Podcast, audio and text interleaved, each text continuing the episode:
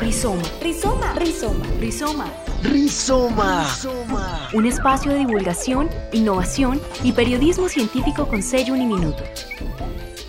Hola, bienvenidos a un nuevo episodio de Rizoma, el proyecto de periodismo científico de Uniminuto. Hoy estoy con Paula. Hola, Paula. Hola, buenas tardes a todos nuestros oyentes. Paula Beltrán y Ángela Telles los acompañamos el día de hoy y como invitado tenemos al profesor Michael Santamaría. Buenos días, muy agradecido por la invitación. Nosotros estamos muy contentos porque hoy queremos viajar con usted a un lugar en Boyacá. Cuéntenos qué lugar es ese, profesor. Ese lugar se llama Nuevo Colón. Bueno, es un municipio que queda aproximadamente a unos 135, 140 kilómetros de Bogotá. Es un municipio de clima frío que tiene una altitud promedio de unos 2.550, 2.600 metros. Y en ese clima frío, ¿qué cultivos se dan? Porque hoy nuestro tema son cultivos. Es mm, conocido el municipio a nivel local y a nivel nacional porque se siembran los famosos frutales caducifolios, como la ciruela, la pera, la manzana y el durazno. Entre estos cultivos, pues también se pueden encontrar eh, una gran variedad de otras especies, tanto de frutales, de hortalizas, de granos, de tubérculos que los agricultores siembran junto a los frutales caducifolios.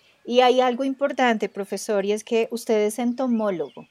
Entonces, ¿cuál es la relación que hay entre la entomología y estos cultivos caducifolios? Bueno, eso sí es toda una historia entre lo académico, lo científico y lo personal, porque mm, yo soy entomólogo, ingeniero en agroecología de Uriminuto, con, posgrado en entomología de la Universidad Nacional, y, me oriento a estudiar como los, los bichitos, ¿no? Insectos, artrópodos en general.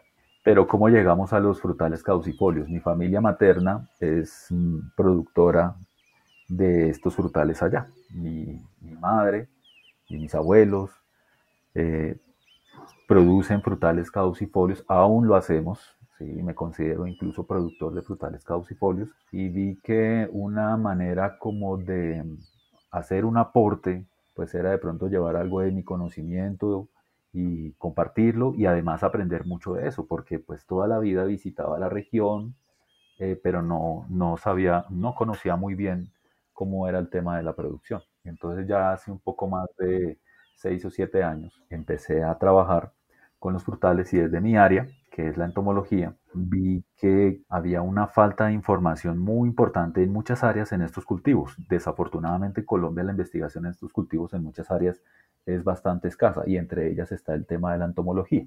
No se conocían muy bien cuáles eran esos eh, insectos, eh, principalmente que estaban asociados a estos cultivos. ¿En cuál época del año ustedes saben eh, que se pueden sembrar las manzanas, las peras? Habitualmente se hace cuando los árboles están sin hojitas, entonces uno puede trabajar un poco más fácilmente entre ellos para no, digamos, lastimar hojas o flores o frutos. Sin embargo, los agricultores ya son muy expertos en cultivar casi que en cualquier momento del año. Eso está determinado por el clima.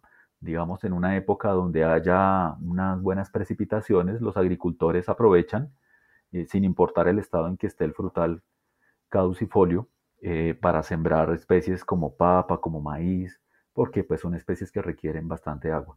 Los árboles frutales eh, se siembran habitualmente pues cuando empiezan las, las, lluvias para que el arbolito pequeño pues crezca muy bien. Si no hay agua, pues algunos agricultores ponen riegos con mangueras, etcétera. Por ejemplo, tenemos árboles de pera altamente productivos que tienen más de 70 años. Hay manzanos de 50 años. La mayoría de ciruela que conozco, las de mis vecinos, las de nosotros, pueden tener 25 años y seguramente durarán mucho más. Son árboles bastante longevos y muy agradecidos porque siguen, siguen produciendo, produciendo muy bien. Qué bonito. ¿Y qué frutales tienen? Pues eh, lo que tenemos allá con la familia es una finca pequeña, el municipio de Nuevo Colón y los municipios adyacentes. eh, se caracterizan porque son sistemas de producción de agricultura familiar campesina. Y no son fincas muy grandes, eh, algunas tienen 2.000 metros cuadrados, otras pueden tener de una a 5 hectáreas y en general casi todas las fincas, incluido la de nosotros, tiene los cuatro frutales caducifolios, la pera, manzana y durazno.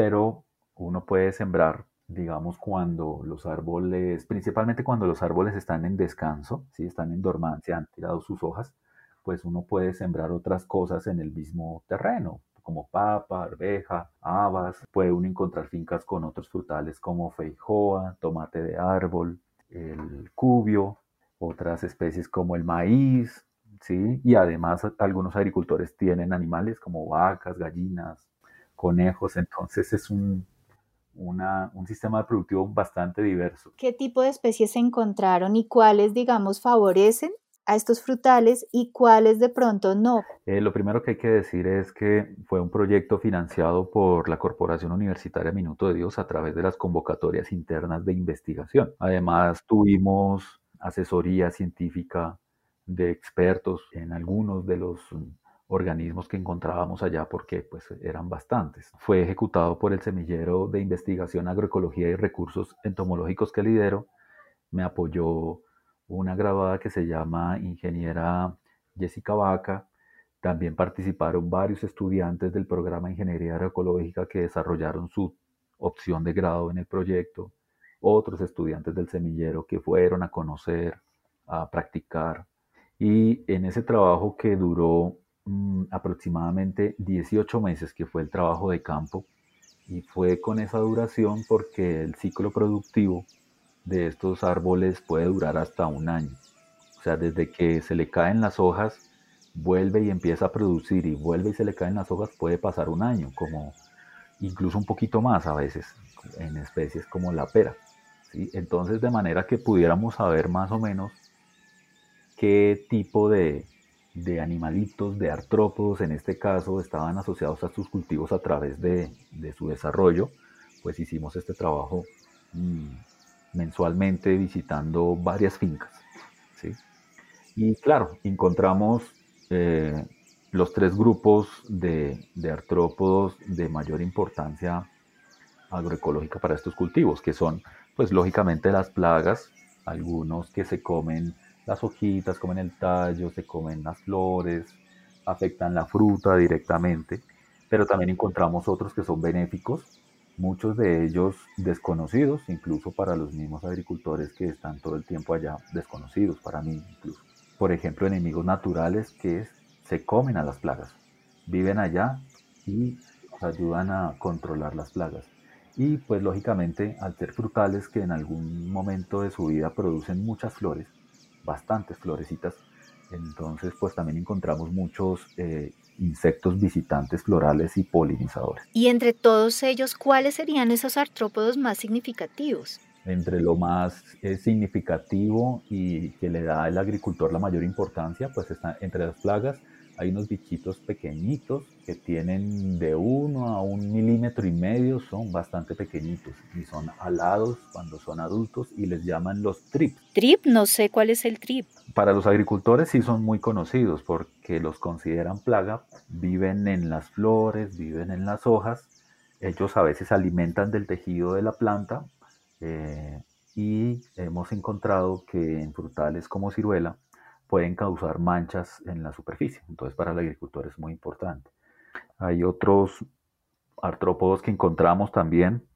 Eh, entre plagas hay algunos escarabajos que se comen las hojas, que llegaban en ciertas épocas del año, pues cuando el árbol tenía hojitas. Eh, en Colombia y alrededor del mundo hay una plaga que, que es un pulgón, ¿sí? muy parecido al que le da las florecitas a uno en la casa. Es pequeño, es pequeño, aunque se ve casi que a simple vista y es muy común en, en las plantas ornamentales en las ciudades y en, y en, el campo también. Pero este es raro porque le gusta adherirse al tronco de los árboles de manzana y empieza a picarlo y a, como a succionarle los contenidos y el árbol forma unas agallas que lo van deformando.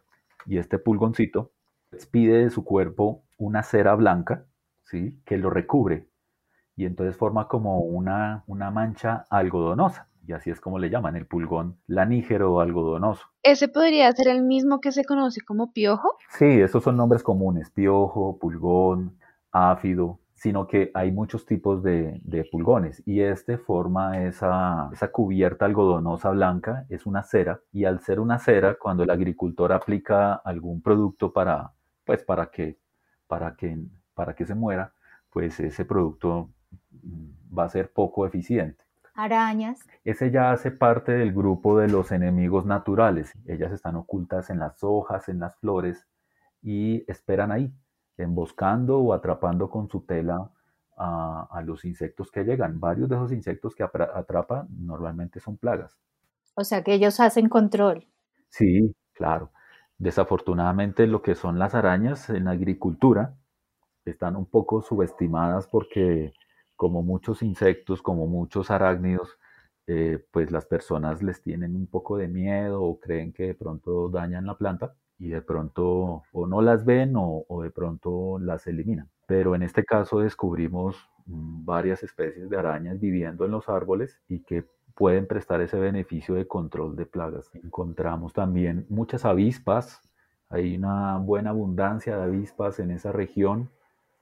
Eh, son avispas que forman diferentes tipos de nidos, algunos nidos los hacen incluso cerca de las casas, en el borde de los tejados dentro de los mismos cultivos, en, el en vez de las hojas de, plantas eh, silvestres del bosque, y ellas viajan a los cultivos y recolectan, por ejemplo, gusanitos, muchos de esos gusanitos que pueden ser plaga para los cultivos, para llevárselos a sus crías allá en sus nidos. Entonces son uno de los mejores reguladores de plagas que hemos encontrado, diferentes especies de avispas. Por ejemplo, en los cultivos ellas eh, visitan bastante las flores de, los, de todos los frutales y eh, se sabe que ayudan mucho a la polinización porque cuando ellas se movilizan de un lado a otro eh, buscando comida para sus crías, tienen que alimentarse, buscar energía y esa energía la pueden encontrar en néctar de las flores y en el momento en que se asoman a las flores pueden ayudar a la polinización. Es que me causa mucha curiosidad porque generalmente nosotros conocemos que los insectos polinizadores son las abejas. ¿Hay otros insectos que cumplen esta función?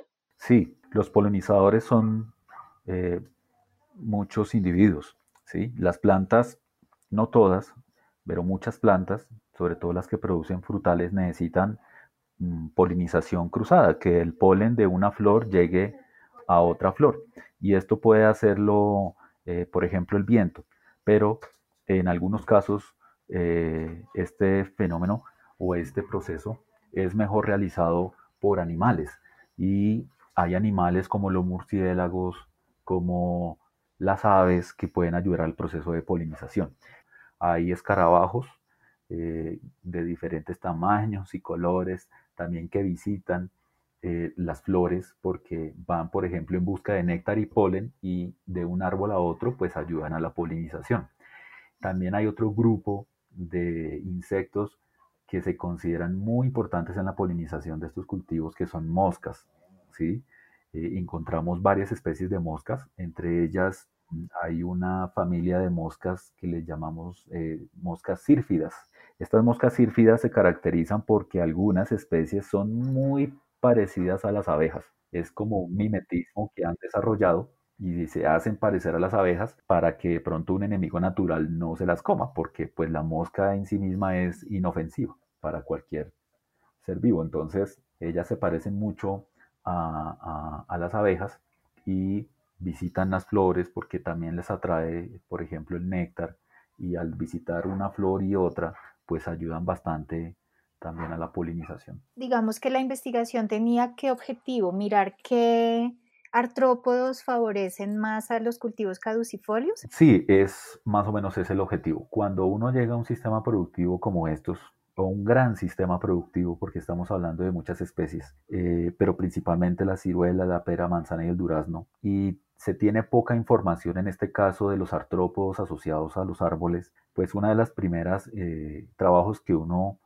eh, se propone hacer son eh, inventariar qué es lo que hay para poder conocer algo de la biología y ecología de los organismos que uno encuentra, para irlos agrupando entre plagas, enemigos naturales de las plagas y los polinizadores, digamos como los tres grandes grupos que hay de organismos. Un poco en los resultados está que vale la pena conservar todos los que son polinizadores, vale la pena conservar también las arañas y cuáles más.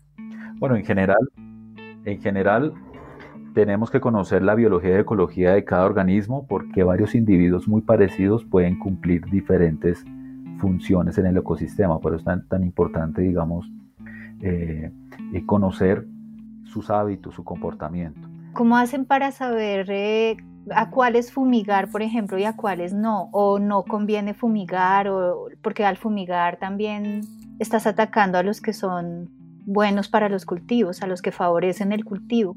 Sí, lógicamente eh, uno quisiera que la agricultura en el mundo fuera orgánica y que no se utilizara ni un solo plaguicida. Entonces, el reto está en eh, identificar muy bien por ejemplo, cuando uno ya sabe qué organismo me puede afectar mi cultivo, pues conociendo su biología, su ecología, su comportamiento a través del día, a través de las semanas, a través de los meses, a través del desarrollo de las plantas, pues podemos idear mejores estrategias, por ejemplo, si el agricultor tiene que utilizar algún producto, pues por lo menos saberlo utilizar bien. Eh, o diseñar prácticas culturales, desarrollar nuevos productos biológicos de manera que eh, se pueda reducir la población de esa plaga. Digamos, en el caso de, los tratamientos biológicos o los productos biológicos, ¿de qué forma se puede empezar a promover el uso de, estos productos para que los cultivos no se vean tan afectados? Yo soy un fan de, primero, la, la agrobiodiversidad, es decir, tener una buena diversidad vegetal, es decir, muchas plantas cultivadas de diferentes especies en la finca. ¿sí? Eh, esto no tiene solamente beneficios eh, por la regulación natural que se da de las plagas, sino también puede traer beneficios económicos. Para uno como agricultor tener varias especies significa tener, por ejemplo, varias fuentes de ingreso a través del tiempo, ¿no? Cuando un cultivo se cosecha, pues ya tenemos otro que de pronto nos va a ayudar económicamente, ¿verdad? Entonces ahí la regulación de las plagas se puede dar un poco más naturalmente porque van a haber muchos enemigos naturales, no solamente insectos que comen insectos, arácnidos que comen arácnidos, sino también aves, ¿sí? mamíferos, ¿sí? una, diversidad de, de, fauna y de flora muy benéfica para la agricultura. Y están las otras estrategias que son productos biológicos comerciales, ¿sí? por ejemplo a uno le venden hongos, le venden a uno bacterias, le venden a uno arañitas, le venden a uno insectos, avispitas pequeñitas que en el mercado se pueden conseguir eh, para poder liberar en los cultivos de manera que ellas, esos organismos, hagan eh, o nos ayuden con el trabajo de reducir las poblaciones de las plagas.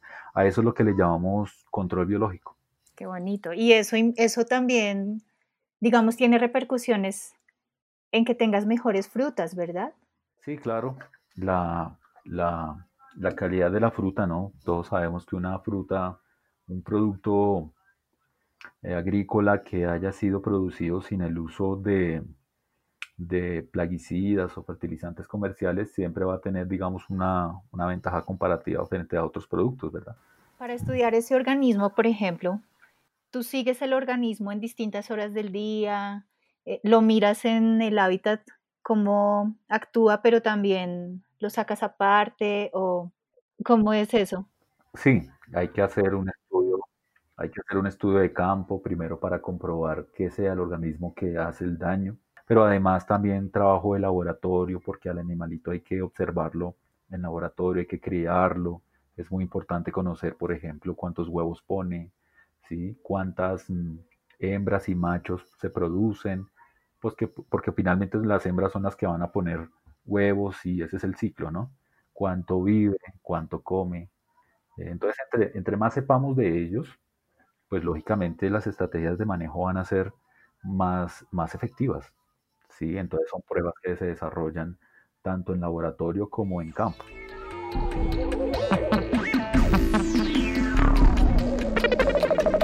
Rizoma. Rizoma. Rizoma. Rizoma. Rizoma. Rizoma. Un espacio de divulgación, innovación y periodismo científico con sello uniminuto.